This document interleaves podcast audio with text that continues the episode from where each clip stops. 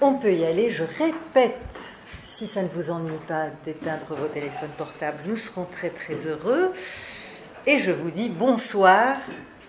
Mais on n'est pas heureux, on est au-delà du bonheur absolu par les temps qui courent d'être ensemble, tous là, euh, dans l'amphithéâtre Yves Saint-Laurent, il faut le préciser, à l'Institut français de la mode, pour écouter l'excellent Olivier Gabé nous parler des muses en résonance avec l'exposition qui a lieu au musée Yves Saint-Laurent autour du vestiaire de Betty Catrou, l'exposition que je vous recommande de visiter si ce n'est pas encore fait, et qui a pour titre Betty Catrou, Yves Saint-Laurent, féminin singulier.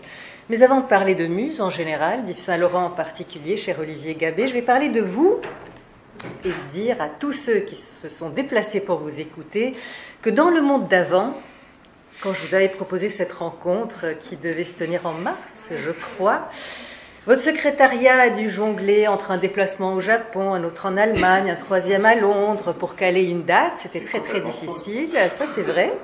Et dans le monde d'aujourd'hui où voyager est devenu un privilège de chef d'État, pour ne pas dire un luxe, le rendez-vous a été un tout petit peu plus facile à caler.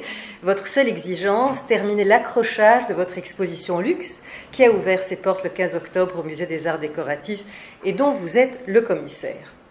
Alors, il faut savoir que depuis votre nomination en 2013, à 37 ans, si je ne me trompe pas, à la direction des arts décoratifs, vous êtes devenu, Olivier Gabé, le meilleur ambassadeur de l'art de vivre à la française. C'est quelqu'un qui m'a dit que c'est pour vous une chose naturelle, pour ne pas dire inscrite dans vos gènes, puisque vous descendez de la vieille noblesse française bretonne, les Coatodons originaires du Finistère. Comme tout bon Parisien, vous avez vécu en Bretagne jusqu'à vos 20 ans, à Dinan, plus précisément où vous êtes né. Votre scolarité, vous la passez au collège et lycée privé catholique des Cordeliers, ce qu'il y a de plus chic à Dinan, une école abritée dans un ancien couvent du XIIIe siècle qui aurait pu être le théâtre du cercle des poètes disparus ou des amitiés particulières de Roger Perfit.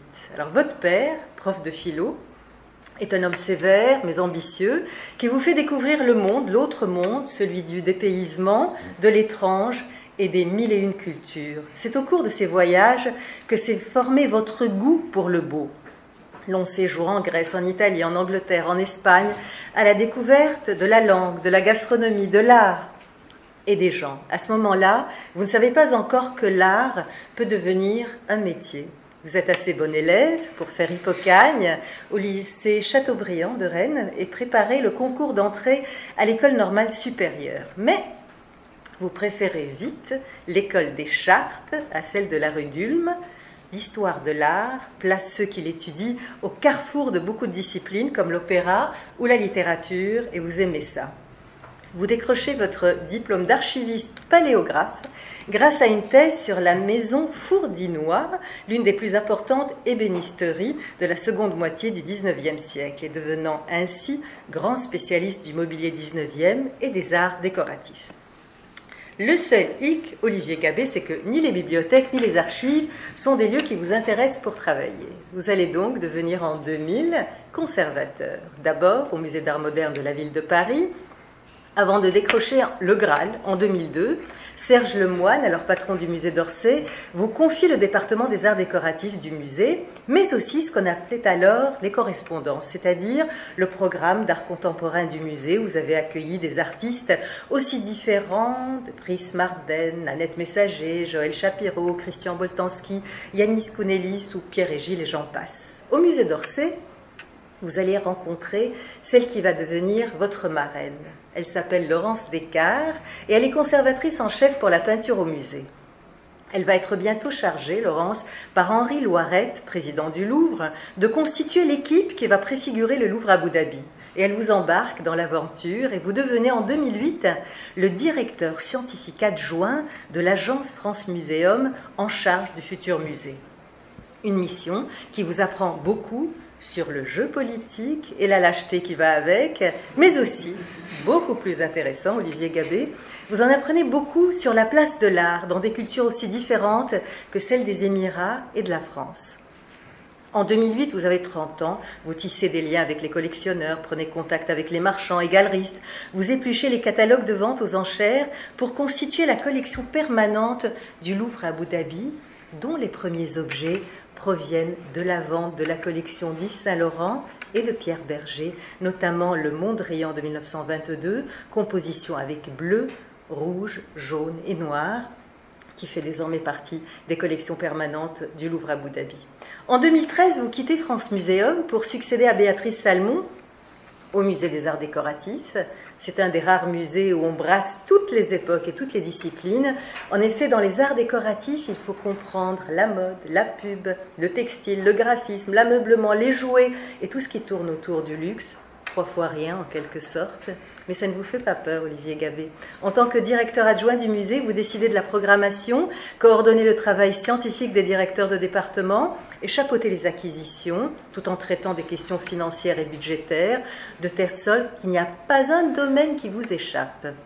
Cette somme d'expérience et de connaissances vous seront bien utiles quand vous serez appelé un jour à diriger le Victoria et Albert Museum. Pourquoi pas? On me dit, on me dit que ça pourrait se faire? On se demande ce qui pourrait vous empêcher de réaliser, ce rêve. Le diable probablement. Mais en attendant, nous vous avons invité pour nous éclairer sur un sujet que vous connaissez très très bien, cette chose sans laquelle l'art ne serait pas les muses. Mais avant de nous dire c'est quoi une muse, dites-nous Olivier Gabé, qui est votre muse? Après cet éloge presque final. non, pas du tout, c'est la réalité. C'est votre fille qui défile. Non, je ne suis pas sûr qu'on ait tous besoin de muse, donc euh, je ne suis pas sûr d'en avoir une. Très bien. J'espère ne décevoir personne. Mais vous avez été ma muse pendant tout le temps où j'ai écrit ce portrait. Olivier Gabé, c'était bien agréable. Donc, ces muses, revenons-en, ces créatures qui ont inspiré les artistes, ça remonte à quand une muse? Ça remonte à l'Antiquité. D'ailleurs, on, la preuve.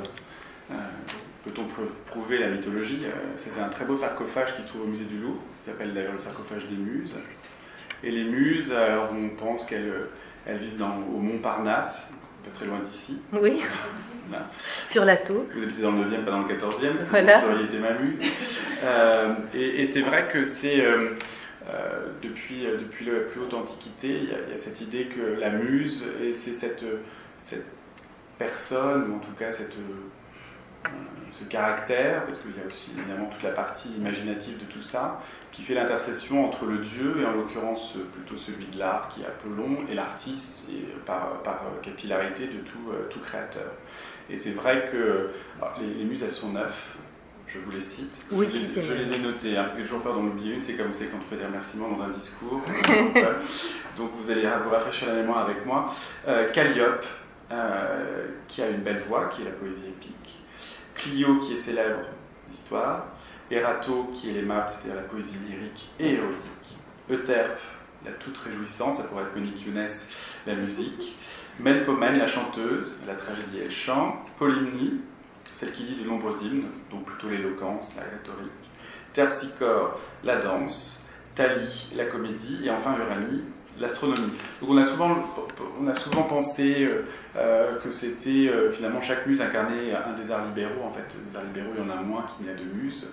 Donc voilà, et depuis l'Antiquité, et par, du coup par, par facilité aussi, cette idée de l'intercession, c'est souvent comparé à l'idée d'inspiration, en tout cas de, voilà, de la personne qui souffle. C'est à la fois actif et passif, c'est à la fois la personne qui peut souffler, donc donner aussi l'idée, souffler l'idée au créateur, euh, tout comme c'est la personne qui peut être euh, aussi regardée, observée, admirée et inspirer le créateur. Donc on voit que depuis l'Antiquité, c'est toujours intéressant de regarder la mythologie, l'étymologie en général. Et on voit bien que du coup les catégories sont très ouvertes depuis même l'Antiquité parce que on va pas, s'étendre sur le sujet, mais euh, on voit bien dès les auteurs antiques une sorte de, un peu de, de j'allais dire de fluidité, de volatilité par rapport à cette définition. En tout cas, les neuf muses, ça c'est très canonique, le, lieu du Montparnasse et euh, leurs attributs aux unes et aux autres, qu'on retrouve d'ailleurs dans, euh, dans, dans, ce très beau sarcophage du Louvre.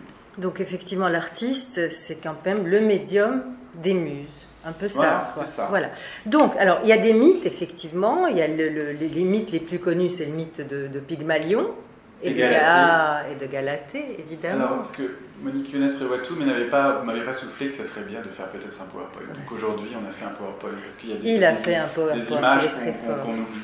Alors, Pygmalion et Galatée, ce qu'elle a raison, c'est pas vraiment une muse, Galatée, puisque Galatée, c'est cette sculpture dont le sculpteur devient amoureux et qu'Aphrodite, à qui Aphrodite donne la vie, et donc devient euh, de, de sculpture devient un être vivant. Donc c'est pas tout à fait la même chose. mais il n'y a pas un glissement, effectivement, de. de- Euh, Je sais, je, je suis pas absolument certain. C'est, quand même un mythe un peu à part. Et d'ailleurs, quand on regarde toute la littérature sur euh, Pygmalion et Galatée, le, le- mot muse ne- n'est jamais évoqué comme étant un élément de définition. Là, on a la très belle, euh, le très beau Pygmalion et Galatée de, de Giraudet, qui a été longtemps Ouais. dans la collection du château de Dampierre, qui est maintenant au Louvre. Et c'est comme un, un- un mythe qui ensuite a été très, très, très, euh, euh, très récurrent, notamment dans la peinture d'un peintre qu'on aime beaucoup, parce que comme on a considéré pendant longtemps qu'il avait très mauvais goût, on l'aime encore plus, qui est Jean-Léon Jérôme. Et vous avez euh, euh, ici le, le tableau est extraordinaire, le tableau du haut qui est Pygmalion Galatée. Vous voyez tout d'un coup le, phénomène pictural où le marbre se transforme en chair. Et puis il y a la version un peu plus dans l'atelier Vieux Monsieur, légèrement libidineux quand même, où justement il ce rapport à la sculpture, etc. Mais Pygmalion et Galatée, c'est quand même un petit peu, un petit peu sur le côté. Oui. C'est pas forcément le, c'est pas forcément une. c'est- Galatée n'est pas une muse, c'est plutôt l'œuvre d'art qui devient, qui devient vivante. de- eh de toute manière, c'est un mythe qui a inspiré énormément, énormément, énormément d'artistes jusqu'à jusqu'à nos jours. Jusqu'à nos jours. Bien sûr. Alors, euh, il y a des personnages mythiques qui ont longtemps nourri l'imaginaire des artistes. Et là, je vais vous regarder l'écran en me disant mince, de qui s'agit-il De qui s'agit-il Olivier Gabé Douglas, Sylvana Mangano, qui est une muse en tant que telle, mais là qui plutôt incarnerait une muse, Pénélope. Euh, c'est l'Ulysse euh, de 1954 euh, de Mario Carnegri. Euh, elle est absolument sublime. On a, on a du mal même presque à la, à la reconnaître la, Sylvia, Sylvana Mangano de, de la fin, un peu, un peu tragique. Et voilà. Alors Pénélope, c'est encore autre chose. C'est euh, euh, c'est vrai qu'elle a aussi beaucoup inspiré, mais elle inspire aussi beaucoup son mari. Et donc c'est la muse, euh, la muse du foyer, celle qui est on- la onzième muse, parce qu'on va venir tout à l'heure à la dixième muse, la onzième muse qui est, qui est celle qui est finalement euh, qui est celle dans un couple normal et celle qui aussi inspire son mari qui inspire dans le cas d'Ulysse cette forme de fidélité extraordinaire. D'ailleurs fidélité, on va dire quasi mutuelle, finalement le, le long périple n'est que pour retrouver euh, que pour retrouver Pénélope. Mais euh, là encore, ça fait, c'est- ça fait partie de ces, ces mythes fondateurs de la, la présence féminine inspirante. Alors peut-être pas forcément d'un point, d'un point de vue artistique, quand bien même dans Homère, que ce soit pour l'Odyssée ou l'Iliade, euh, la, la narration est presque guidée par le souvenir. euh, la- le fil conducteur de la narration, c'est Mhm. un des fils conducteurs, c'est quand même le, le souvenir de Pénélope. Mais en même temps, c'est encore une autre forme. C'est, c'est, pas forcément une muse, mais on peut dire que ça, ça, ça s'y rapproche, ça s'en rapproche. Mais elle a été très très représentée dans Très l'iconographie, non représentée, euh, très Même, même représentée. l'orfèvrerie, la céramique, la- la la sculpture, Euh, parce que justement, en plus de. euh, vous savez que l'histoire des mythes, leur, leur qualité est surtout d'être réinterprétée et réabsorbée d'une civilisation à l'autre. Euh, elle a été le personnage idéal aussi pour, pour évoquer, entre guillemets, la femme idéale. Alors, l'épouse idéale, plus que la femme idéale. Ouais. L'épouse idéale, celle qui reste au foyer. Fidèle par excellence. Fidèle par excellence, euh, quand bien même Ulysse, euh, comme un certain temps avant de la retrouver, il faut quand même- enfin, on n'a pas une chronologie euh, temporelle euh, totalement exacte de l'Iliade et de l'Odyssée, mais comme ça, ça, prend, un- ça prend un certain temps, l'Odyssée. Et, euh, mais Et voilà, même quand il revient, elle s'en méfie, elle ah, veut avoir méfie, des preuves. voilà. Et, et c'est vrai que c'est euh, après la- le personnage a été très très euh, finalement très très très pratique pour évoquer justement euh, ce côté de l'épouse euh, fidèle restant au foyer. Alors c'est peut-être pas un modèle très très actuel, quoique la Pénélope la plus proche de nous étant une femme d'un ancien premier ministre qui elle aussi a été témoignée d'une forme de fidélité dans, dans la tempête. Absolument. même. Oui. Bon, alors, J'arrive à la déconcentrer. c'est- Souvent elle est très très concentrée. Mimi. bon, alors, Et là, on passe à. Ah, c'est peut-être Praxitèle, Mais tu mais c'est la muse de Praxitèle. Qui est-elle? Alors c'est Phryné. Euh, Phryné, c'est un personnage très intéressant parce que évidemment c'est une, c'est là où on se rapproche peut-être le plus du, concept de muse au sens actuel ou contemporain dans l'Antiquité. on est à l'époque d'Alexandre le Grand.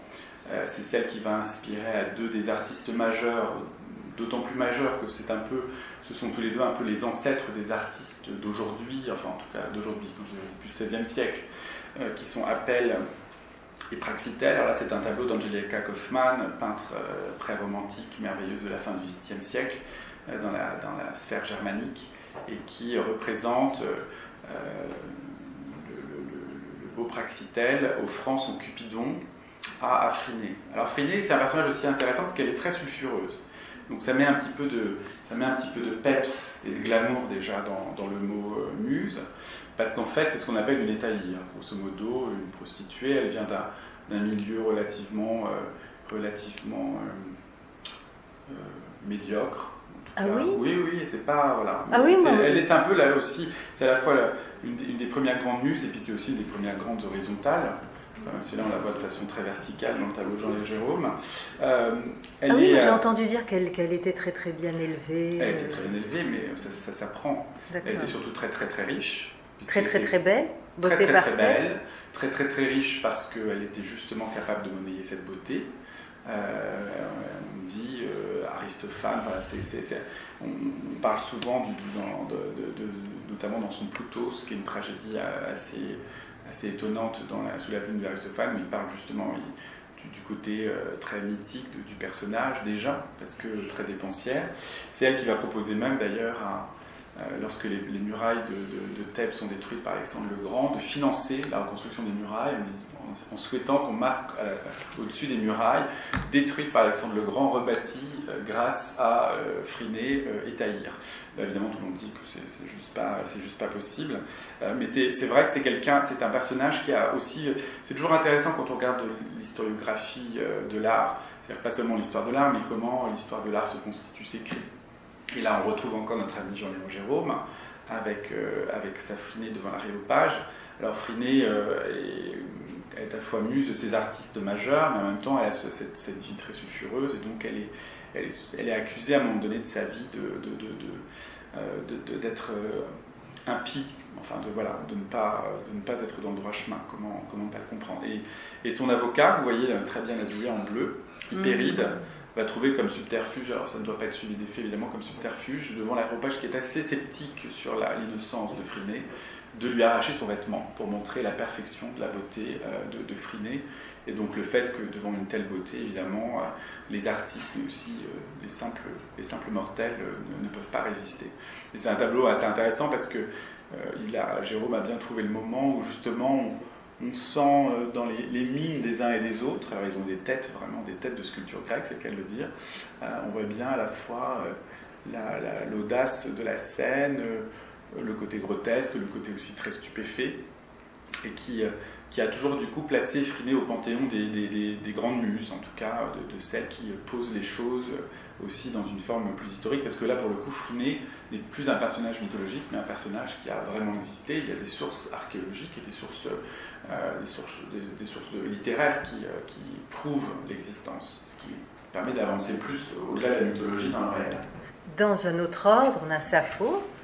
Et, là, effectivement, on est dans quelque chose de plus intellectuel. Elle est poétesse. Elle est poétesse, elle est, euh, elle est, on, on s'est toujours posé la question de quel était son statut parce que c'est sur, sur, sur son île de Lesbos, là, à Mytilène, elle est entourée de jeunes femmes. Alors on a évidemment de là vient euh, le saphisme, l'homosexualité féminine, euh, être lesbienne, etc. Mais à l'origine, euh, il n'est pas totalement. Enfin, il y a eu beaucoup de discussions sur les sources pour se dire peut-être que Sappho n'est juste finalement qu'une sorte de, femme à la tête, de poétesse à la tête d'un gynécée et que finalement elle, forme les jeunes femmes qui après quittent le giron de, ce gynécée pour, pour, se marier.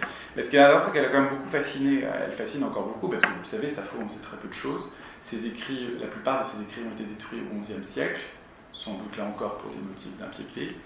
Et, euh, ce qui est fascinant chez elle, c'est qu'on ne la connaît que par des fragments, et souvent des fragments euh, très contemporains parce qu'ils sont très, euh, très, très énigmatiques. C'est une poésie, par exemple dans un amphithéâtre du Saint-Laurent, je me rappelle ce que Pierre Berger pensait de René Char, mais il y a un petit côté René Char, et le petit bout de, des, comme ça, un peu posés. Il aimait pas René Char. Euh, C'était un auteur très surfait dans mon Mais euh, voilà, donc c'est un personnage qui est aussi très représenté. C'est aussi euh, l'aspect dramatique aussi de ce que peut être la personne qui à la fois est poétesse. On disait, elle est toujours représentée comme, on se souvient de cette, ce morceau de fresque de Pompéi où elle rare beauté. On sait combien elle aspire notamment au XIXe siècle peintres. Je pense à, Gustave Moreau, vous avez, on la voit sauter de son rocher à Le Cap.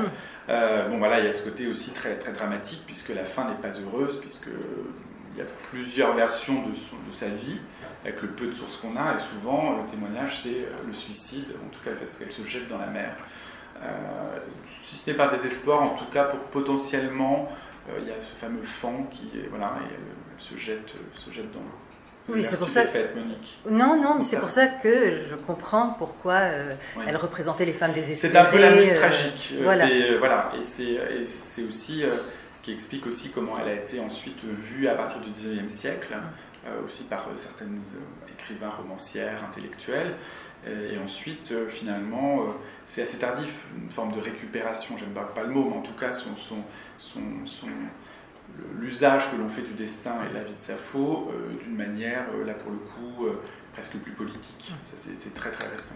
Donc, si je comprends bien que les muses sont des femmes puissantes. On disait la dixième, dixième muse. Hein. Enfin, Platon l'appelle la dixième muse. Donc, il y a quand même. Sappho? Sappho. Ah, oui. Il y a quand même une, force. C'est attribué à Platon. Donc, finalement, les muses, jusque-là, sont des femmes puissantes. Très puissantes. Par, leur beauté ou par autre chose Elles sont souvent puissantes. Oui. Les muses, elles continuent à être. Les, et puis les muses, je pense que sont pas, c'est pas, non pas, enfin, j'ai pas écrit de thèse sur les muses, hein, mais le peu que le peu que le peu que j'en sache, c'est pas forcément, euh, elles n'ont pas de statut victimaire, très très peu. Après, elles peuvent mourir âgées. Euh, il y a la vieille muse, qui est un sujet en tant que tel, mais euh, elles, elles, elles, ont, elles sont pas forcément des victimes. Alors, à chaque période, euh, son idéal de beauté, on va voir peut-être quelques exemples, effectivement, de muse. Euh, la muse pré-raphaélite, et c'est. Alors, j'ai voulu faire dans l'ordre. Ah, dans l'ordre, pardonnez-moi. Alors. Euh, donc là, vous avez parce pris... que c'est très raccord avec, les pré-raphaélites? Vous avez pris Simonetta. Simonetta Vespucci, parce que c'est un, personnage assez extraordinaire. D'une très bonne famille génoise qui, épouse un, membre de la cour de, de, Laurent le Magnifique, qui sera aussi la maîtresse de Julien, de, Médicis, euh, qui va être euh, surtout encensée et euh, considérée comme. Alors il y a toujours. C'est là on rentre aussi, puisqu'on rentre petit à petit dans l'art qu'on pourrait appeler plus moderne, donc la présence notamment de la sculpture et de la peinture comme des arts, comme c'est très majeur. M'occupant d'art mineur toute la journée, je le reconnais bien volontiers, ce sont des arts majeurs. Et donc du coup, du coup, il y a aussi ce rapport, la muse et le modèle, qui est quelque chose qui va être un peu les, sujets qu'on va voir là à, la suite. Euh, Signora Vespucci, c'est évidemment celle qui va inspirer euh, la, figure de Vénus dans le printemps de Botticelli, euh, qui la peindra à plusieurs, à plusieurs reprises. Regardez la beauté du, détail de ce visage où elle, Botticelli s'inspire de son visage pour faire une figure allégorique. D'ailleurs, on disait qu'elle était la plus belle femme. La plus belle femme, la plus belle femme de, l'époque, clairement. et puis là-haut, un, portrait que vous connaissez sans doute parce que vous, vous allez aussi un petit peu en dehors de Paris, euh, la le magnifique portrait par, euh, par euh, Pierre Cosimo, qui se trouve dans la collection Condé à, Chantilly. Ce qui est intéressant aussi avec, avec, avec Simonetta Vespucci, c'est c'est qu'elle incarne parfaitement la muse, le modèle, et aussi le destin, qui est un élément aussi quelquefois important, les, les destinées comme ça de certaines personnalités. Et en fait, ce qui est frappant, c'est qu'elle meurt très très jeune, elle meurt à 23 ans, c'est presque un deuil à la cour de Medici parce que c'est quand même une espèce d'étoile qui s'éteint.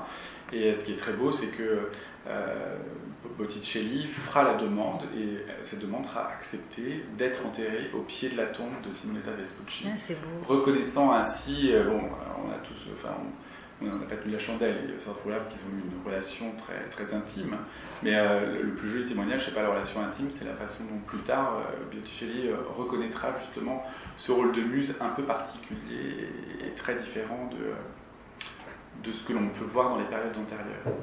On va passer par Rembrandt et sa Saskia. Saskia. Alors, ce qui est très beau avec l'histoire de, de, Saskia, c'est que, parce que du coup, en préparant, j'ai regardé les dates, c'est toujours intéressant de regarder les dates les dates, au moins, on ne peut pas les interpréter, elles existent vraiment. Et Saskia, je ne me souvenais pas. Je, elle est morte à 30 ans. Ah oui ça qui est assez intéressant.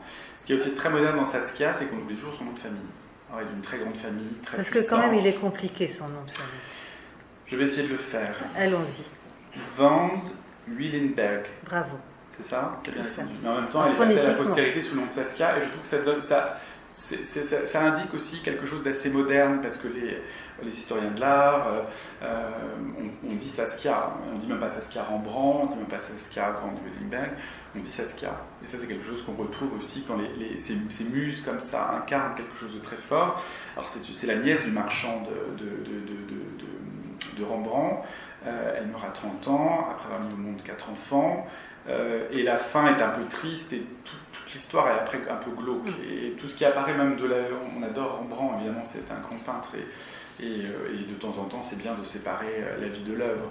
Mais, euh, mais c'est vrai quand on se penche sur ce destin, il y a cette, cette beauté comme ça d'une jeune femme qu'il rencontre assez jeune, dans un milieu presque professionnel, et euh, qu'il va peindre inlassablement. Là, c'est un, un des plus beaux portraits qui soit. Euh, et ce qui est assez fascinant, c'est qu'elle meurt. Il va, euh, ça arrive souvent, ensuite euh, se, marier avec la, nourrice ou la gouvernante des enfants, à qui il va léguer certains biens, certains bijoux de Saskia, ce qui va indisposer la famille, qui est une famille très puissante en Hollande. Et toujours un peu triste, il va même jusqu'à vendre la tombe de sa femme. Alors je ne sais pas comment, j'ai vu ça dans un sur Rembrandt. Il vend la tombe de sa femme, en tout cas l'emplacement, pour pouvoir payer l'enterrement de sa seconde épouse.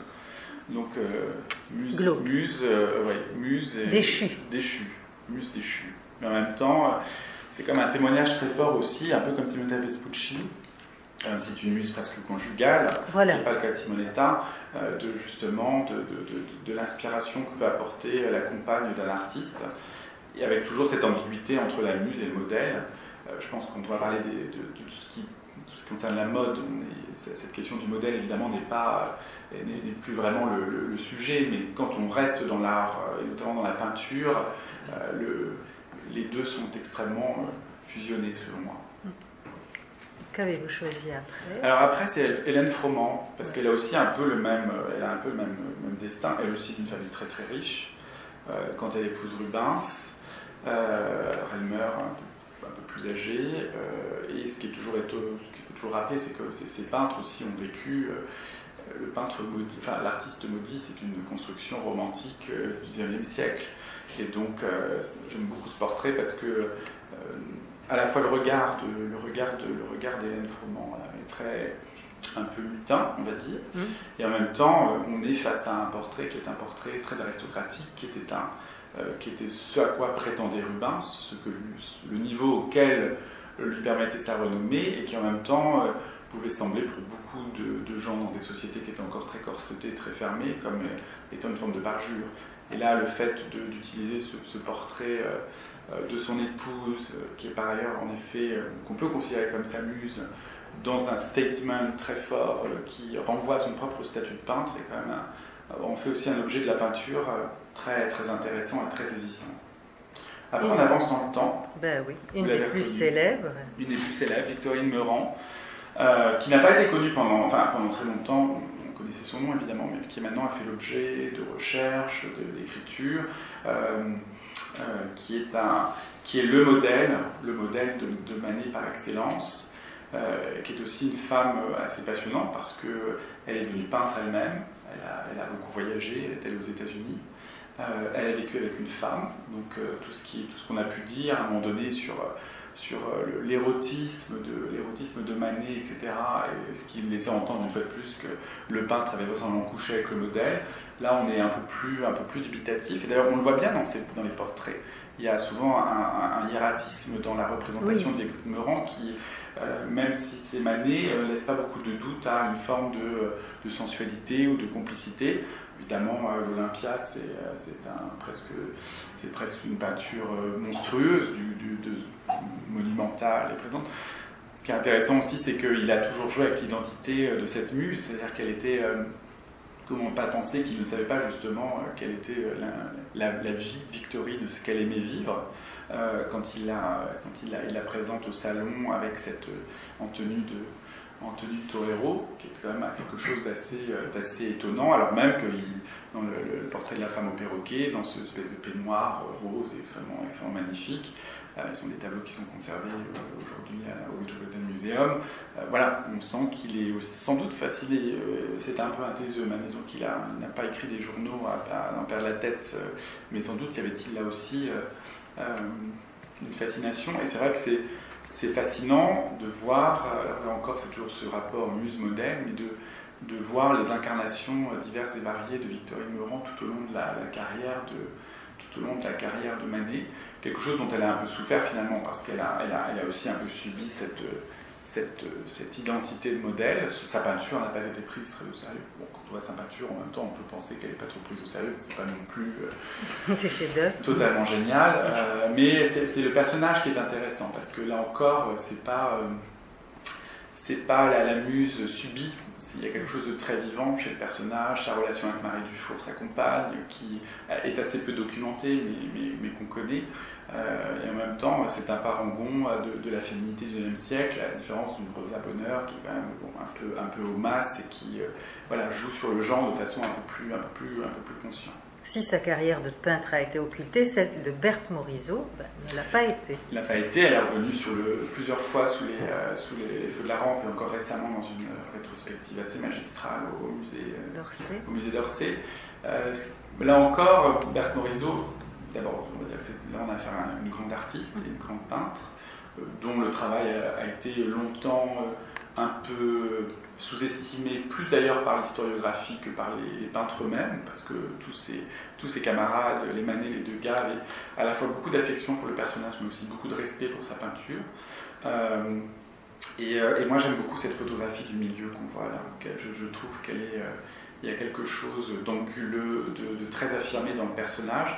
Alors euh, c'est à la fois, on sait qu'elle meurt euh, relativement jeune, euh, c'est à la fois en effet une muse et puis une sorte de, moi je dirais c'est la muse camarade. Hein. c'est la muse qui est à égale, à équidistance des autres peintres et qui n'est pas, qui va être peinte évidemment par eux, portraiturée, mais mais qui ne se complète pas, ne se vraiment pas dans ce rôle-là, et qui est, qui est à pied d'égalité avec eux, et, et qui voilà, est une peintre comme eux, ce qui est aussi important. Et là, on arrive à tes préraphaélites, Elisabeth La belle Elisabeth Sidal. Alors voilà encore un autre, un autre modèle euh, aussi très très important. Alors, quand je vous disais tout à l'heure, les préraphaélites, c'est comme Botticelli, c'est aussi la peinture qu'ils ont vue. Donc je préfère mettre Simonetta Vespucci d'abord, euh, parce que c'est euh, aussi c'est plus logique. Alors c'est intéressant parce que Elisabeth Sidal, elle est, elle est aussi, elle est aussi poète. J'aime pas le mot poétesse, mais on va dire plutôt poète. Elle est poète. En même temps, elle travaille chez un chapelier, fait quelque chose de très. Voilà. Et elle va incarner avec euh, euh, une de ses amies, euh, Jane, Jane, Morris, elle va vraiment incarner entre 1800, la fin des années 1840 et 1860 ce qu'est la muse pré-raphaélite. Là, pour le coup, le mot de muse est vraiment quelque chose qui a, qui a tout son sens. C'est-à-dire que il y a à la fois une fascination pour euh, l'attitude de ces personnages. Sont des femmes extrêmement libres. On est quand même dans l'époque de la reine Victoria. Enfin bon, c'est pas. Euh, aujourd'hui, ça nous paraît euh, peut-être très très classique, mais même la, façon, l'attitude de ces femmes à l'époque est déjà en tant que telle une forme, une forme de, révolution sociale et du genre, parce que voilà, elles sont des femmes assez libres, assez indépendantes. Et ce qui est assez fascinant avec elle, évidemment, c'est euh, on elle va être comme ça, elle va subjuguer tous les peintres Raphaël. Donc cette sorte de confédération, de fraternité de peintres qui vont rejeter le modèle de la peinture euh, classique de la Renaissance en considérant qu'il faut s'intéresser justement à la peinture avant Raphaël, au moment du forme de primitivisme de la peinture, euh, de la peinture du XVe siècle, et que c'est là où on peut se nourrir et revoir ses canons. Et c'est vrai que l'Ophélie Millet, par exemple, est un chef-d'œuvre absolu, et on sent bien aussi, alors c'est, je sais pas, c'est une spécialité anglaise, on, voit ça quelques décennies plus tard, c'est pas le lieu d'en parler, mais euh, dans Bloomsbury, vous savez, tous ces gens sont, enfin, voilà, euh, c'est une vie assez débridée. Euh, c'était le cas déjà à l'époque des pré-raphaélites, mais en même temps, on sent bien dans la peinture, dans les tableaux, aussi parce qu'il y a justement cet héritage de la peinture du, du, du Quattrocento, une forme de distance qui accrédite aussi le côté de la muse inspirante. Dans le cas d'Elisabeth de, Sidal, en plus, elle est poétesse, elle, est poète, pardon. Elle est poète, elle est un peu à distance de tout ça. Elle est rousse, elle est sensuelle. Elle est rousse, elle est sensuelle, elle représente des canons de beauté qui ne sont pas tout à fait ceux de l'époque. y compris le fait d'avoir les cheveux détachés, etc. C'est pas forcément des choses qui sont, qui sont très, très admises. Et en même temps, comme toute muse, elle a, elle, a elle, a quelques déboires. D'abord, elle va mourir assez jeune. Et, et on sait l'anecdote de l'Ophélie Millet où elle, pose dans une baignoire qui est éclairée, etc. Euh, qui, est, entourée de feu pour, pour un peu chauffer l'eau. Et, euh, dans, l'enthousiasme de la peinture, Millet oublie de rallumer le feu, etc. Et, euh, la pauvre Elisabeth chope une, une bonne pneumonie qui vaudra à Millet un procès retentissant, puisque c'est les parents de la, muse. Les muses ont quelquefois des parents. Euh, oui. Euh, ça casse un peu le mythe, mais elles ont des parents. La, muse va, être remboursée de ses frais médicaux, euh, mais l'histoire est vraie.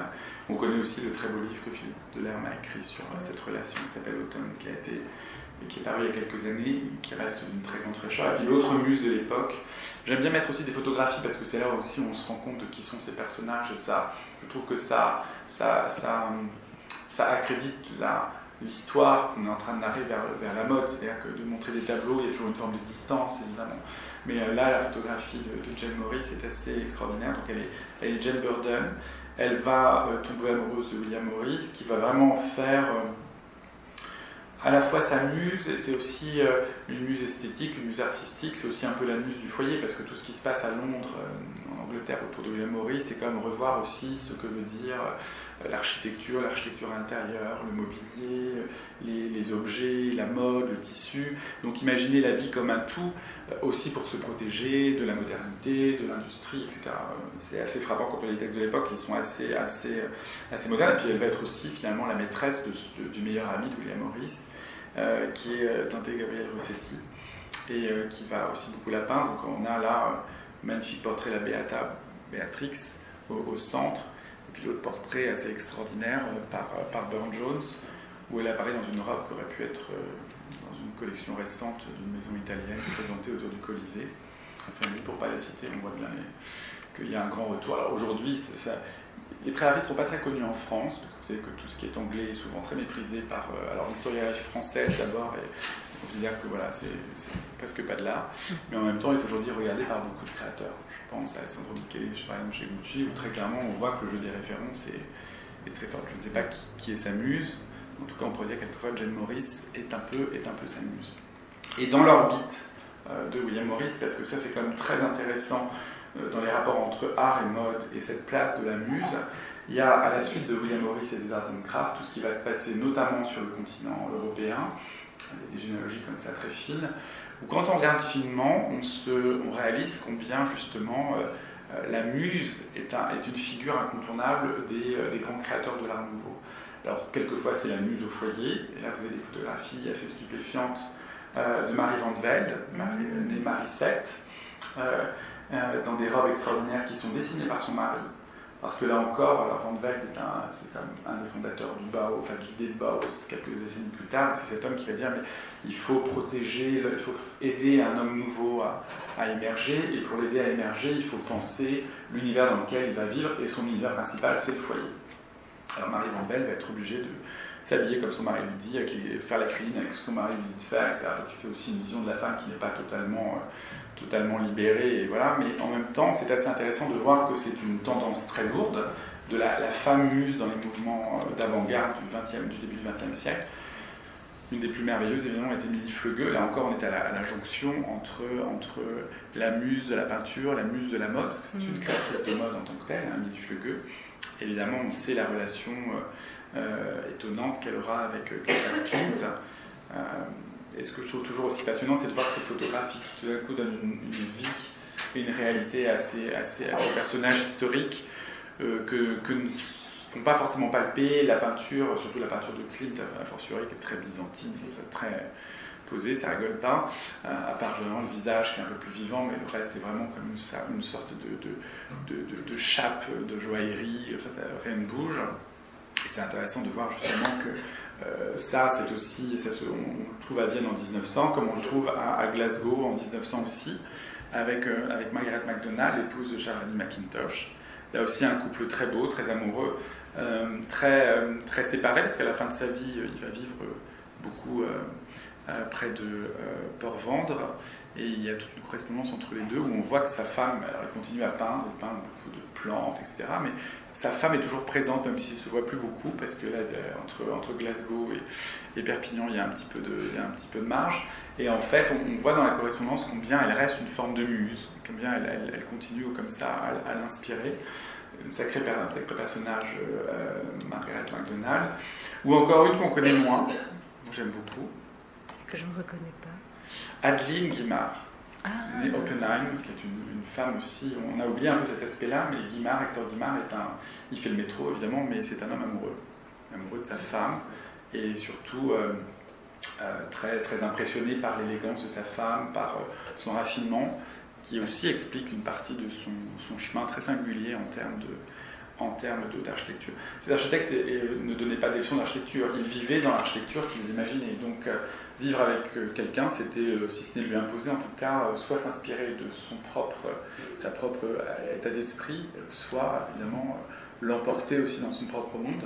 Je rappelle que Guimard est mort à New York parce que Aline Oppenheim était née juive et que dès très tôt, pour lui, ce qui était important, c'était de quitter Paris pour protéger son épouse. Euh, donc c'est des, histoires qu'on oublie, mais Aline, Guimard a été aussi vraiment aussi la muse de son mari. C'est une femme plus discrète. Elle a été d'autant plus la muse qu'elle est, elle est presque la muse de ce qu'on connaît de Guimard aujourd'hui, puisqu'elle a beaucoup contribué à sauver euh, les, euh, les, archives et beaucoup d'objets de son mari, puisqu'elle en a donné à la fois au musée d'art décoratif et au Cooper Hewitt Museum à New York. Donc elle a, elle a, fait, elle a bouclé la boucle finalement dans cette histoire-là. Ah, je l'aime beaucoup. Alors, Jeanne. Qui est-ce Jeanne. Jeanne Buter. Alors, là, c'est encore une autre. On, parlait tout à l'heure euh, de l'artiste tragique, qui est une figure, euh, qui est une figure finalement du, euh, du 19e siècle. c'est vrai que l'avant-garde, l'avant-garde du début du 20e siècle se nourrit aussi beaucoup de ça. je vous ai pas mis Picasso et toutes ces femmes. Il y en a beaucoup beaucoup hein traitées, maltraitées, euh, déchirées, se maltraitant elle-même, etc. Je, pense que tout le monde connaît la chanson. Euh, mais c'est vrai que Jeanne Buter, d'abord, on ne voit jamais assez sa photographie et on voit la, la, beauté, du, la beauté de, de, ce, de ce, personnage, euh, de cette femme, et ce rapport complètement presque névrotique que, que Modigliani va entretenir avec elle. Euh, puisque je vous rappelle, elle se suicide après la mort de... Deux jours après. Deux jours après, et enceinte de leur, de leur enfant. Euh, et, euh, et c'est vrai qu'il y a quelque chose de très frappant dans le, le côté très, au sens Rimbaud du terme, très voyant de la peinture de Modigliani, c'est-à-dire que dans les, les portraits qu'il fait de Jeanne Terme, on a toujours l'impression qu'il pressent, il y a une sorte de préscience de ce que sera leur destin commun, parce qu'elle est toujours représentée de manière extrêmement si ce n'est tragique, en tout cas euh, très, très grave, ce qui n'est pas le cas dans tous les tableaux de Modigliani, des tableaux beaucoup, beaucoup plus joyeux, y compris dans les couleurs. Donc ça, voilà un personnage aussi euh, fondamental. Et à la même époque, dans un genre très différent, Sarah Bernard, alors qui est un peu la muse d'elle-même, hein, parce que heureusement les femmes ne sont pas toujours que dans le rôle de dire j'inspire les autres. Je pense qu'on est tous d'accord pour penser que Sarah Bernard s'est inspirée beaucoup elle-même dans la façon dont elle s'est mise en scène, et alors au sens propre comme au sens figuré, ça c'est évident, mais aussi dans ses rapports avec deux autres artistes euh, qui ont été ses amants l'un et l'autre. Euh, Georges Clérin, le, très grand portrait qui, est au musée du Petit Palais aujourd'hui, de vraiment la superstar dans toute sa splendeur. C'est un peu, je dirais pas que c'est la première superstar, parce que la première superstar c'était Rachel, la, grande tragédienne de, la fin du romantisme.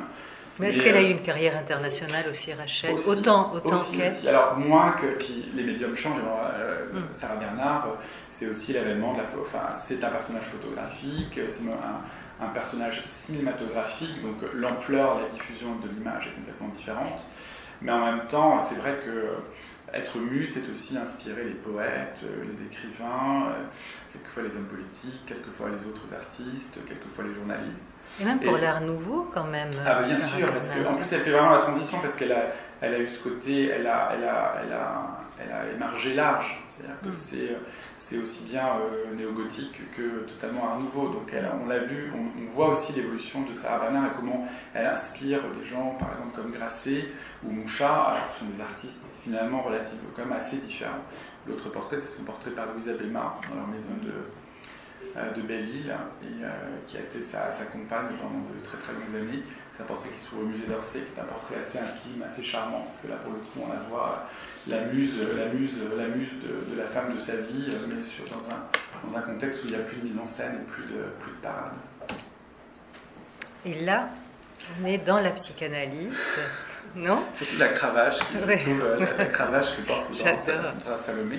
Alors c'est vrai qu'aussi au fil du temps, on l'a vu avec Sappho ou avec les muses même dans, dans l'histoire antique et dans la mythologie, euh, la muse aussi est très souvent euh, la muse littéraire. à la fois, alors là encore, c'est un peu, ça peut être un peu gênant de, de, de résumer Louandra Salomé à être une muse.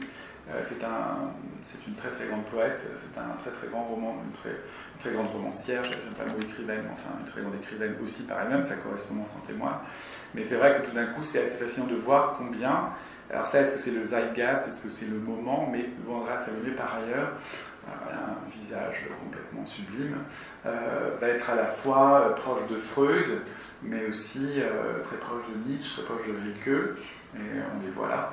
Et euh, c'est aussi intéressant, parce que finalement la muse peut se projeter aussi dans un autre, autre univers, beaucoup plus intellectuel, et, et on sait combien tous ces, écrivains ont été fascinés par le personnage, mais là encore, ce qui est peut-être plus intéressant, pas seulement fasciné par sa beauté, mais fasciné par son esprit, par ce qu'elle était, que n'en faisant pas une femme objet, mais aussi une femme, une femme sujet qui, euh, qui réfléchit à, aussi à sa place dans la littérature, dont elle avait l'air relativement consciente quand on aussi sa correspondance.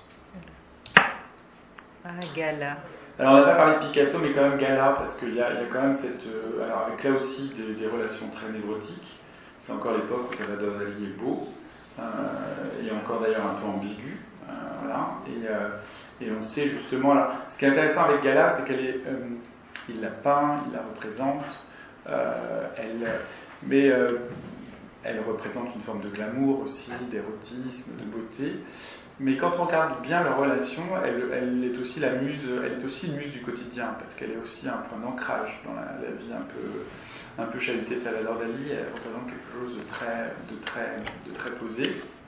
Et en même temps, c'est vrai que la liberté de cette femme euh, va aussi. Euh, alors, je ne sais pas si elle va inspirer euh, Dali, parce que Dali était quand même un homme très très libre avant même de rencontrer Gala. Gala, mais c'est vrai qu'on sent qu'il y a une sorte d'éblouissement qui, va, qui va durer très très très très longtemps et qui est assez aussi un révélateur d'un autre visage de ce que peut être la muse au XXe siècle. On voit qu'on est très très loin évidemment de la, de la, de la mythologie, mais qu'on rentre dans quelque chose qui est aussi à attrait au quotidien, à une forme de poésie, à une forme d'inspiration, et souvent au carrefour de la peinture, de la littérature, de la vie sociale aussi. Est-ce qu'on peut dire que les femmes artistes euh, sont leurs propres muses ou est-ce qu'ils ont des muses aussi? Ou ça dépend? Est-ce qu'on ne peut pas généraliser? Euh, bah, Peut-être qu'il y a des muses qui sont des hommes. Hein. voilà. Mais est-ce que, oui, est-ce que ça se conjugue au masculin Il y a des, muses qui, certainement, euh, j'imagine. Euh, et puis d'ailleurs, on est, on est, très, pardon, on est très, très genderisé là dans cette présentation parce que c'est vrai qu'il y a beaucoup de, beaucoup de femmes. Ça va changer. Ça va changer peut-être. Euh, bah, il y a quand même eu des, des, non, je pense à Romain Brooks. Romain Brooks a été quand même aussi a eu des muses qui étaient euh, aussi bien du côté de la poésie avec René Vivien que euh, de la littérature avec Nathalie Clifford Bernier, que euh, que voilà aussi d'autres artistes. Voilà. Donc c'est pas c'est pas exclusif. On va parler d'un autre art qui est celui de la haute couture mm-hmm. et arriver avec toutes ces grandes dames de la couture déjà. Donc on commence par. On peut se poser la question, quand on, quand on puisqu'on arrive petit à petit, très finement grâce à Monique Younes vers Saint-Laurent. Euh, en fait, quand on, quand on prend le temps de poser les choses dans le domaine de la mode, surtout des années 10, 20, 30, euh, et même un peu après, parce qu'on a une fabuleuse photo de Madame Gray en plein essayage euh, que je trouve, que je trouve absolument génial, perché sur son tabouret euh, à, la, fin de sa vie. on peut se poser aussi la question dans la mode de qui est la muse de l'autre. Alors c'est vrai que aujourd'hui il y a beaucoup de, je pense que vous suivez ça, surtout à l'IFM, on voit beaucoup au ce moment d'interrogation sur qui fait la mode, qui, qui, crée la mode, et donc comment pour se rassurer, sans doute, on range les gens dans des tiroirs. Donc les hommes qui font la mode, les femmes qui font la mode, les Japonais qui font la mode, les Afro-Américains qui font la mode, etc. Euh, bon, c'est une tendance, je n'ai pas à la juger. Euh, mais c'est intéressant de voir par exemple que le Met, qui a été, le qui a été un peu épinglé dans un article récent du New York Times, même sur leur, leur, leur, web, enfin leur, site web, euh, j'étais assez étonné parce que je n'aurais pas pensé ça. La majorité des photographies, il y a une photographie par créateur et une grande majorité par, par les hommes qui m'a semblé assez étonnant parce que, alors peut-être que je suis déformé par le musée d'art où on conserve des fonds très importants de créatrices femmes, dont ce qui apparaît Madeleine Jeunet. Euh, quand on regarde quand même cette période-là, on se dit que les femmes ont, quand même joué un rôle complètement majeur et que la plupart d'entre elles ont été la, muse d'elles-mêmes. Euh, c'est le cas aussi bien pour Schiaparelli que pour Madame Gray, que pour Madeleine Jeunet et a fortiori pour Coco Chanel, parce que même quand on parle de Chanel, je suis même pas sûr que le mot est cité dans l'exposition récente, mais euh, on parle souvent de Lysia Certes. Euh, Lysia Certes est une complice, c'est une, euh, une enfant terrible tout autant que Coco Chanel, mais je ne suis pas sûr qu'une Lysia a peut-être apporté un peu de vernis chic à, à, Gabrielle Chanel qui ne l'avait pas forcément de naissance, mais n'a certainement pas été plus que ça une muse dans son travail de créatrice, parce que toutes ces femmes, surtout euh, euh, ce qui est assez fort et qui, à mon avis, doit être très inspirant pour les créateurs aujourd'hui, ces femmes ont surtout pensé à elles en, créant leur mode, sans se référer à qui que ce soit. Et ça paraît aujourd'hui assez, assez rafraîchissant aussi, puisqu'on va voir dans un instant, il y a quand même toute une, toute une épopée de, l'histoire de la mode qui, encore aujourd'hui, considère que voilà, l'inspiration ne peut venir que de données extérieures. Or, en tout cas les quatre que nous avons là, que ce soit Elsa Schiaparelli dans ce beau de plume, euh, Madame Gray perchée sur son tabouret, euh, Madeleine Jeunet dans, un autre genre euh, euh, modelant sur, ce, petit mannequin, mais on a presque l'impression de voir une photo de sculpteur en fait de travail. La photographie est quand même une des plus fascinantes de l'histoire de la mode. Et, et, Coco Chanel avec l'IFAR en elle-même. Voilà, là, la question ne se pose pas, les muses, c'est elles-mêmes. Après, euh, l'histoire est toujours plus compliquée et, euh, les femmes sont beaucoup plus intéressantes euh, que, l'historiographie comme ça un peu officielle, on dirait, voilà, catégorie toute faite. dans le cas de Jeanne on sait bien, c'est pas tant elle-même qui est sa muse que sa fille. Donc là encore, on a un autre cas particulier. Vous avez le très beau tableau du Viard qui représente Marie-Blanche de Polignac la mise en scène qui est celle qui, qui, met, en, qui met en place le fameux flacon et, toute une partie de l'imagerie du logo euh, de la maison Lanvin euh, et une photographie de Jeanne Lanvin avec, avec euh, celle qui s'appelait Marguerite Marie. Et, ça, c'est un cas de figure assez intéressant parce que finalement, on est fasciné de voir dans la vie de Jeanne Lanvin combien tout est canalisé justement vers cette fille euh, qui deviendra une personnalité absolument remarquable par elle-même du monde de la culture, euh, comme étant mécène de grands musiciens, très grand mélomane, etc. Euh, donc il y a aussi quelque chose qui montre que la créatrice de mode femme peut tout à fait aussi complètement renouveler l'idée de ce qu'est la muse. moi je pense aussi à, notre amie Viviane Westwood, parce que évidemment c'est un personnage, exposition, je sais pas encore vu, mais ça a l'air très beau. À Lyon À Lyon, au musée des arts décoratifs et du textile, donc ça, il faut aller, et des tissus, pardon, qu'il faut aller voir, évidemment, pour soutenir les musées dans cette période difficile. Euh, mais euh, c'est jamais caché aussi de s'être inspiré d'hommes.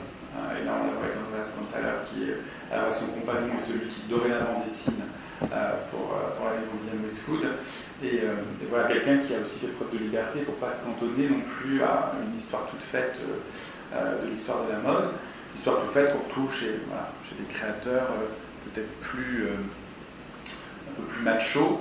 Euh, je pense, plus à Zinalaya, enfin c'est quand même un peu ça, notamment de Paul Poiret, puisque là encore, s'amuse, un peu comme certains peintres, c'est donc, ou certains grands architectes du début du XXe siècle, c'est son épouse, Denise, qui va en plus incarner parfaitement le travail de son mari, d'abord parce que ce qu'elle représente en termes euh, presque sociale et culturelle par elle-même, parce que finalement la, liberté du personnage est à l'image de la liberté de son mari, et aussi la liberté de leur goût. En termes d'art, si on l'a pas posé à côté de Cousy de la collection de Paul Poiret, moi j'adore la photographie, on les voit aussi tous les deux au, lit, euh, avec cette idée aussi de la, de la mise en scène de tout ça, parce que c'est pas tout d'avoir des muses, euh, mais ce qui est intéressant, c'est que euh, on le voit en avançant dans le temps.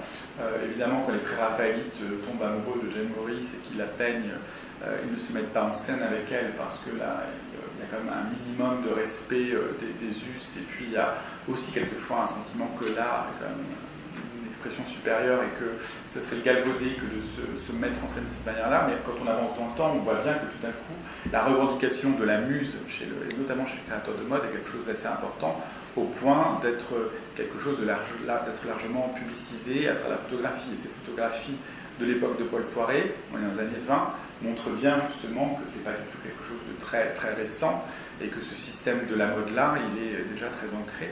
Et on les voit à la fois des fêtes chez eux ou dans leur chambre à coucher. Une photographie que je trouve assez, euh, assez géniale et assez, assez moderne finalement dans la, façon de se mettre en scène comme le grand couturier avec un grand G, avec un grand C. Alors, les couturiers qui n'ont pas de femmes Oui, parce que certains ne sont pas mariés, ou auraient pu être mariés, donc non, ça ne leur a pas empêché de connaître souvent de très grands amours. Mais... Ou qui ne veulent pas se marier à une femme. Voilà, ou qui auraient peut-être aimé se marier avec un homme, mais ça n'était pas possible à l'époque. Et qui ont eu des relations euh, sans doute très belles, mais qui sont restées souvent euh, cachées. Euh, un des cas évidemment les plus fameux, c'est Christian Dior, qui est un homme infâme d'une certaine manière, on peut, on peut, le dire. Et, et aussi ce, jeu très subtil sur la muse, qui a sans doute dû avoir aussi une influence sur le, jeune Mathieu Saint-Laurent, parce que ça fait quand même partie aussi de toute la, euh, finalement presque de la, rhétorique du, couturier ayant pignon sur rue. On voit bien que ça, petit à petit, ça, commence à se, devenir un sujet en tant que tel. Et c'est vrai que dans le cas de, Christian Dior, alors la femme complètement accessible, d'ailleurs mariée, euh, euh, qui est Mitsa Bricard, qui va être, qui incarne assez bien alors une muse pas totalement inaccessible, euh, on pourrait peut-être faire des petites des, distinctions généalogiques, sans doute pas totalement inaccessibles, mais en même temps euh, portant une forme de chic qui l'emporte sur tout. Et aussi la muse, euh, la muse qui va être un peu plus que la muse, c'est-à-dire aussi la muse conseillère, c'est-à-dire celle, on voit bien qu'il y a aussi différentes façons de faire les choses, de vivre. celle, pour le coup, Lisa Ricard, ça ne serait pas très heureux de le dire, mais c'est une collaboratrice de Christian Dior aussi. Euh, donc euh, elle est aussi là pour, euh, pour, pour le conseiller ou pour, d'un signe de la tête dubitatif, faire en sorte qu'un modèle soit dégagé, dégagé d'une collection ou en tout cas amélioré. Et, là encore, parce qu'on est dans le Saint-Laurent, je, pense que c'est celle qui est la plus proche, enfin, que la plus proche de Lisa Bricard, c'est sans doute Lou de la Falaise, c'est-à-dire que c'était quelqu'un, quand il collaborait, c'est quelqu'un qui vit vraiment dans la maison, et qui du coup participe aussi du travail du, créateur.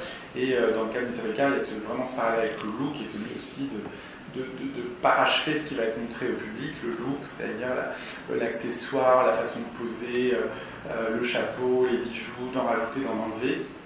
Et donc c'est la muse qui incarne aussi, aussi une certaine idée du goût, mm-hmm. qui permet au couturier d'avancer et proposer quelque chose qui, qui soit aussi à, à l'image de ce fait son travail. Oui, qui, lui amène aussi un peu de fantaisie, parce que le, tissu léopard, paraît-il, c'est elle. C'est elle, et alors Lisa Ricard, elle est, très fantaisiste, c'est une sorte d'apparition, partie de ces muses qui apparaissent et qui disparaissent. Euh, Christian Dior était très, sans doute très fantaisiste aussi, mais il avait une, forme, une autre forme de fantaisie. Mm. Euh, quand on le voit, ça on a toujours du mal quand on voit les photographies de l'époque. Il y a un côté, euh, sauf les photographies intimes, à la campagne, avec ses amis, etc. Il y a toujours un côté un petit peu, euh, pas Raymond mais presque. Oui. Le côté un peu, voilà, une cravate, très, très sage. Sans doute, je pense que dans la tête, c'était beaucoup plus, c'était beaucoup plus fantaisiste que ça. Mais clairement, c'est aussi ce que lui apporté quelqu'un comme Savrika. Ah, Audrey. Alors Audrey, Audrey Hepburn Hubert de Givenchy, j'aime bien ces deux photos parce qu'elles sont de deux périodes différentes. Là encore, c'est ça qui est intéressant, c'est, euh, je pense que c'est quelque chose qu'on retrouve de façon très forte aussi chez, chez, Saint-Laurent, c'est que euh, les muses sont aussi, euh, les muses peuvent quelquefois être au-delà de la muse, c'est-à-dire c'est pas forcément juste une sorte d'incarnation, d'une inspiration, d'une allure, etc. C'est aussi quelquefois des histoires d'amitié et des choses qui durent pendant, pendant, des décennies. Et je crois que c'est ce qui rend euh, certaines muses du XXe et du XXIe siècle extrêmement touchantes. Parce que finalement, elles incarnent aussi une forme de fidélité. Là, on vient à Pénélope. Elles incarnent une forme de fidélité aussi aux, créateurs et aux couturiers. Euh, au-delà euh, des carrières, des, des, moments plus ou moins difficiles, etc. Et ça, je trouve que c'est quelque chose de, très frappant dans, la relation, évidemment, entre Hubert de bon, ils ont eu leur, en même temps, ils ont leur histoire séparée, leur, leur, carrière séparée, etc. Mais je trouve intéressant de voir comment tout d'un coup, par moment, surtout dans la seconde moitié du XXe siècle, euh, le, couturier et sa muse ne font souvent qu'un, en tout cas dans la culture populaire et dans l'esprit euh, qu'on en garde. Donc, euh, ce sont des images aussi très puissantes, finalement. Pierre Cardin. Pierre Cardin et Rocco Matsumoto, qu'on évoque assez peu. J'étais surpris là dans les festivités récentes, elle passe souvent un peu à la trappe. Donc c'est en même temps très. Euh, euh, c'est toujours très étonnant, comme souvent avec Pierre Cardin. Dire que, voilà, Tout le monde passe à la trappe. Il a, oui, oui.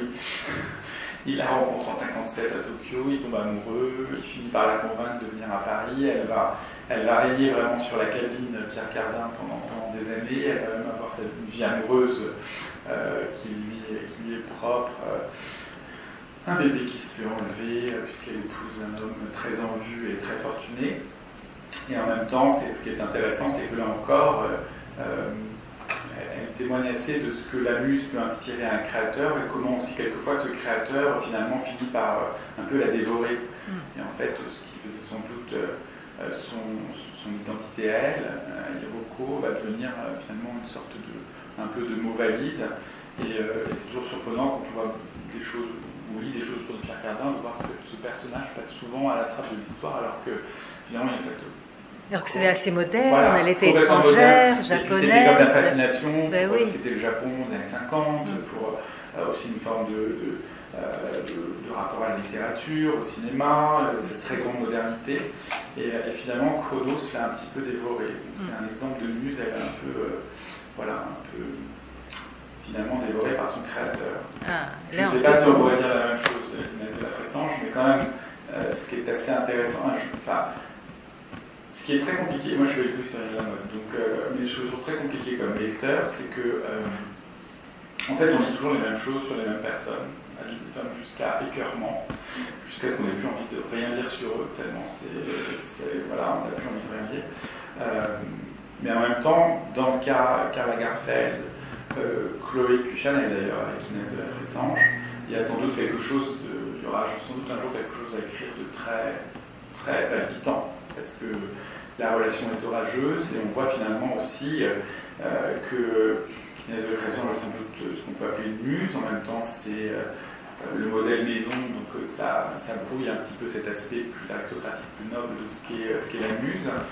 Et en même temps, quand on regarde les choses et quand on, parle avec vrais historiens de la mode, on se rend compte de combien aussi la Garfeld s'est servie d'Inès de la Fressange pour faire passer certains messages, notamment dans l'évolution de ce qu'est qu Chanel dans ces années-là. Quand il arrive, les, euh, les, premières collections sont sans doute encore un peu classiques, mais déjà on, sent un petit, un petit vent euh, euh, de liberté, ou en tout cas de, de distanciation par rapport à à ce patrimoine un peu lourd.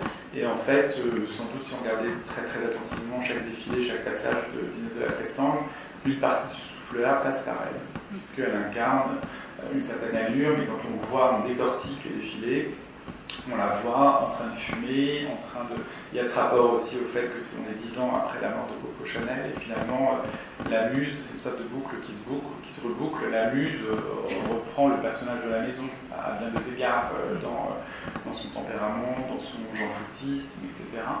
C'est même intéressant de voir que Lucas, quand on est le récent, viendra au moment où euh, elle accepte d'incarner la Marianne, comme si tout d'un coup, euh, voilà, tout ce qui faisait euh, l'intérêt et le charme de, de, cette muse pour justement un peu débrider le moteur, était tout d'un coup se télescoper avec le truc le plus pas le plus ringard, mais enfin en tout cas, bon, voilà, c'est pas l'incarnation la plus magique en plus de la Marianne de ces 70 dernières années, mais on sent bien qu'il y a sans doute quelque chose dans la réaction de Caragapel qui était signifiant par rapport à ce que lui-même avait vu dans le personnage.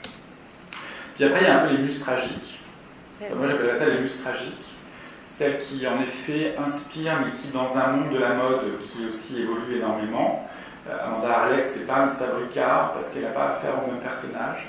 Euh, est un génie, hein, évidemment, mais certainement pas avec les mêmes us et coutumes que quelqu'un comme Christian Dior. Donc on, sait euh, euh, la beauté et aussi la présence assez extraordinaire de cette euh, aristocrate anglaise qui va être pendant de nombreuses années aux côtés de John Galliano, un peu comme à la fois une muse, mais un peu plus qu'une muse aussi. Elle a, toujours ce petit côté Mitza Bricard de dire ça c'est pas bien, ça ça craint un peu, etc. donc aussi une sorte d'éditing de la mode, j'aime pas le mot curateur, enfin au sein de la maison, la muse aussi prend un rôle euh, assez, euh, assez important dans, dans, ce que la maison laisse avoir, dans le créateur laisse avoir de son, de son travail. Et on sait quand, quand Galliano passe, euh, passe chez Dior, Patatra, bah, elle n'est pas, vraiment, pas vraiment dans le contrat qui, qui lie une partie du, de l'équipe de Galliano et qui les canalise vers la maison Dior.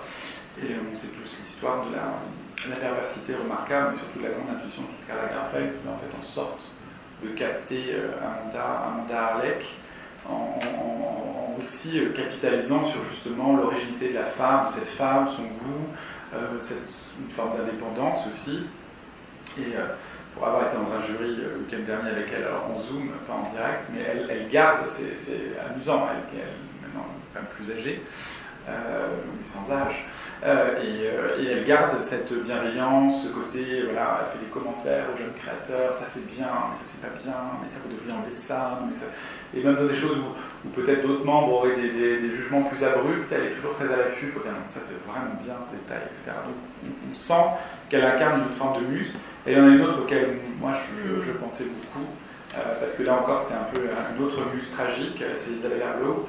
Euh, on sait son rôle auprès d'Alexander McQueen. Euh, là encore, une autre excentrique euh, anglaise, ça en est un bon plein, Edith Sitwell. et ce que j'aime beaucoup dans ces photos, c'est qu'on voit, on voit à la fois la, pérennité du personnage d'Isabelle Abloh. Elle reste elle-même, toujours excentrique, des chapeaux extraordinaires, cette dentition très singulière, ses yeux extrêmement perçants. Le seul qui change, c'est le créateur. On passe de milieu en vague chemise Burberry avec une vraiment une tête de, Teddy Boy euh, extrêmement banale, à euh, sur, la, sur, sur, la, sur la droite euh, le garçon qui commence déjà à s'affirmer, et sur la photo de gauche, le créateur tel qu'on le connaît. Et on sait aussi le destin tragique qu'il est lié, parce que là encore, Isabelle Abloh, quelqu'un que euh, Alexander McQueen va un peu dropper aussi à un moment donné, en considérant qu'elle n'a pas forcément à suivre, à suivre notamment quand il est engagé par, par la maison Givenchy. Et, euh, et, elle se suicide dans des conditions assez, assez tragiques. Euh, et voilà, c'est aussi euh, un cas, un cas, un cas d'école. Et puis enfin, Asdine. Alors là, c'est plutôt les, muses heureuses, parce que c'est à la fois c'est des grands top modèles qui restent, quel que soit leur âge, de grands top modèles. Il n'y a qu'à voir la lune du Vogue avec Naomi Campbell ce, qu'elle dit de la situation qu'on est en train de vivre, que voilà, c'est pour ça qu'on aime ce genre de personnage. Et ce rapport aussi très familial, c'est presque la muse de la famille, parce qu'on sait que à la fois ces, femmes défilaient pour, euh, pour Asdine, euh, mais en même temps étaient, euh, étaient des, petites nièces, des petites cousines, des petites sœurs, je sais pas, voilà, mais il y avait une proximité qui faisait aussi qu'il y avait une forme d'aspect très direct dans ces relations. Et donc, là encore, les muses plus heureuses, on va dire, parce que tous aujourd'hui incarnent aussi cette idée, euh, cette idée du bonheur. Et on arrive. Et on arrive au cœur du sujet. Au clou du spectacle. Une heure après avoir commencé. Mais justement, parce que je, pense que en fait, Yves Saint-Laurent, euh, il, a, peut-être moins besoin d'être explicité que les racines historiques de ce qu'est, euh, de ce qu'est la muse, de ce que sont les muses. évidemment, ça c'est la, photographie du dernier défilé au centre Pompidou. Euh, j'aime bien cette photographie parce qu'elle dit un peu tout, à la fois euh, euh, l'émotion, mais en même temps la joie, le côté extrêmement festif, et, en, même, en, même, temps terriblement mélancolique. alors on sait, hein, notre ami Pierre Berger pensait que Saint-Laurent n'avait pas forcément une muse parce qu'il considérait que le talent de, Saint-Laurent lui suffisait. Lui suffisait. C'est pas totalement faux, d'une certaine manière parce que je. si on reprend toutes les catégories de muses qu'on a pu voir depuis une heure, on a vu que certaines sont très distantes, on a vu que certaines sont passées au prisme de l'art. Euh, Silvana Mangano, par exemple, c'est peut-être une muse, mais c'est une muse aussi sur l'écran. C'est ce qu'elle renvoie euh, du tragique, euh, de ce que vous voulez, du baroque italien, de tout ça. Mais c'est pas forcément. Voilà, c'est la muse un peu distante, peut-être presque plus poétique au sens grec du terme. comme pouvait l'être Catherine Deneuve. Comme pouvait l'être Catherine Deneuve. Il y a les muses, les muses plus, les muses amies.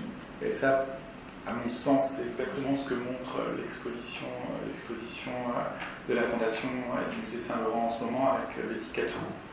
Euh, c'est à la fois, lui a sans doute inspiré les choses, mais c'est surtout une forme de gémellité entre les deux.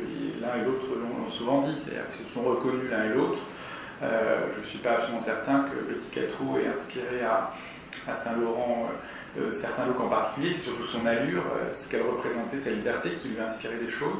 C'est plutôt la musamie, d'ailleurs, euh, votre exposition en témoigne, parce que ce sont des, une garde-robe que Betty a reçue en cadeau de son ami Saint-Laurent et qu'elle a donné au musée de Saint-Laurent en termes de cadeau. Donc c'est pas la muse finalement un peu lointaine et un peu au prisme de l'écran de cinéma qui va considérer qu'elle vend ce qu'on lui a donné. voilà, je n'ai pas à juger, mais je pense que ça fait deux choses très très différentes euh, quand on parle de muse. Voilà. Euh, il y a la muse aussi, presque euh, la muse collaboratrice, un peu à la mise à je pense que Loulou incarne ça parfaitement, même si là encore, c'est l'allure, c'est la liberté, c'est le style. Mais finalement, c'est le, talent de Saint-Laurent, c'est aussi de, quand il le faut, de faire confiance à ce type de, personnes dans son entourage pour justement l'amener à, faire évoluer son, style. Et puis j'aime beaucoup cette photo, euh, très bizarre euh, de neuf sur cette photo, mais celle qui est extraordinaire, c'est Paloma Picasso. Parce que quand on regarde la photo, on se dit qu'on pourrait être en 1935, en 1940, y compris dans le grain de la photo, dans le, maquillage, dans la. Euh, et là encore une autre forme de muse, peut-être une muse encore plus. qui ferait peut-être la synthèse de beaucoup de choses. on sait combien le look, alors là pour le coup, le look de Paloma Picasso va a influencé notamment dans une fameuse collection euh, Saint-Laurent, parce que on la voit en photo dans son look de l'époque, ce côté un peu couvre-feu, alors pas couvre-feu de 2020, mais couvre-feu de 1941, il y a un truc qui est quand même très saisissant et qui va tout à fait au rebours de tous les codes de la mode de la même époque. Et Olivier Saillard a fait une très belle exposition il y a quelques années au Musée Saint-Laurent qui était 1971. Parfait, 71, il y avait les modèles, on se dit, ah oui, il y a vraiment eu un problème. En effet, euh, quand on a un peu une idée de ce que la mode à cette époque-là, c'est clair que euh, ça, ça, témoigne d'une forme de liberté. Et ça, on sait aussi beaucoup Paloma Picasso qui l'a apporté. En même temps, euh, c'est un peu la muse, la muse aussi idéale. C'est pas celle dont on parle le plus souvent. Peut-être qu'un jour, je sais pas, peut-être que la le musée a un projet. Paloma Picasso et Saint-Laurent, qui sait, ça serait un beau sujet. Saint-Laurent serait un beau sujet. En même temps, évidemment, euh, parce que c'était le cas dans le Paris des années 70 et 80, Paloma elle incarne aussi son père. C'est un mm. tableau de son père, donc il y a un rapport aussi évidemment avec euh, la muse artistique au sens le plus, euh, plus classique, le plus classique du, du, mot, et quelque chose comme ça qui incarne dans le panthéon des muses de, de, de, Saint-Laurent quelque chose de très libre, d'autant plus je dirais que par ailleurs, dans, les rapports que les uns avaient les autres, euh, Paloma Picasso était une femme très autonome et très indépendante. Je pense qu'elle n'avait pas besoin du soutien de Yves Saint-Laurent pour faire quoi que ce soit. Donc euh, ça rend peut-être encore son, son rôle de muse peut-être des fois un peu plus discret, parce que c'est pas celle dont on parle le plus, mais finalement peut-être euh, le plus profond, parce qu'elle incarnait quelque chose qui devait parler beaucoup à Saint-Laurent en termes justement de liberté et de liberté d'attitude et de pensée. Alors, je ne vais pas poser les questions que j'ai encore à poser parce qu'il est 20 heures et. Euh, La citrouille s'approche. Voilà. Donc, si vous avez des questions, c'est maintenant, c'est à vous. Avant qu'on se tous dans un métro. Mais je peux poser une ou deux le temps d'encourager. Allez-y, voilà.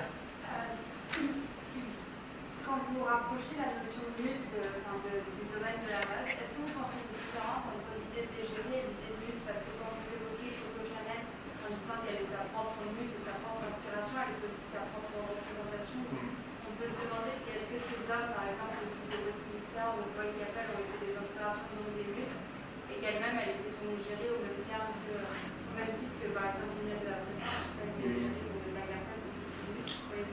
Oui, je vois, vous, vous êtes Donc- plus calé que moi. Voilà, donc euh, Peut-être que- si tout le monde a entendu le, le- le Ouais. parallèle, le rapport entre Géry Oui, oui. et Muse. Oui. Peut-être que bah, Capel, en effet, dans sa liberté, ou le duc de Westminster, dans ce qu'il a apporté, ont pu être euh, des éléments de muse ou d'inspiration. Euh, mais euh, très clairement, aujourd'hui, le mot égérie, il est un peu comme le mot de muse d'ailleurs. Il- Le mot de luxe, ça, c'est des grands mots que, qui sont totalement galvaudés. Aujourd'hui, bah, l'égérie, quand même, c'est c'est tristement et banalement commercial. Voilà, c'est la tête de gondole qu'on met en avant pour, euh, pour incarner, incarner une marque. Et on le voit, quelquefois, on, je pense que tout à chacun on est capable de faire ce d'avoir ce jugement-là. On est quelquefois surpris par les choix d'égérie. On se dit, Bien. Ça ne correspond pas vraiment à, à l'idée qu'on se fait. Et il faut imaginer des gens qui se sont enfermés dans des bureaux pendant des, jours, des mois, à faire des PowerPoint et des présentations pour un résultat qui, quelquefois, étonne le grand public en disant Mais elle, elle n'a rien à faire avec euh, telle histoire ou telle histoire. Voilà, c'est euh, aussi, euh, on parlait de Deneuve tout à l'heure, Deneuve est une, sans doute une, voilà, a une muse, une grande muse. Euh, Est-ce qu'elle est une muse quand elle est au défilé Louis Vuitton? Sans doute pas. Elle est plus un, ou une égérie ou un, un- un produit d'appel pour euh, mettre un peu de glam dans un défilé, mais certainement pas euh, l'incarnation d'une inspiration.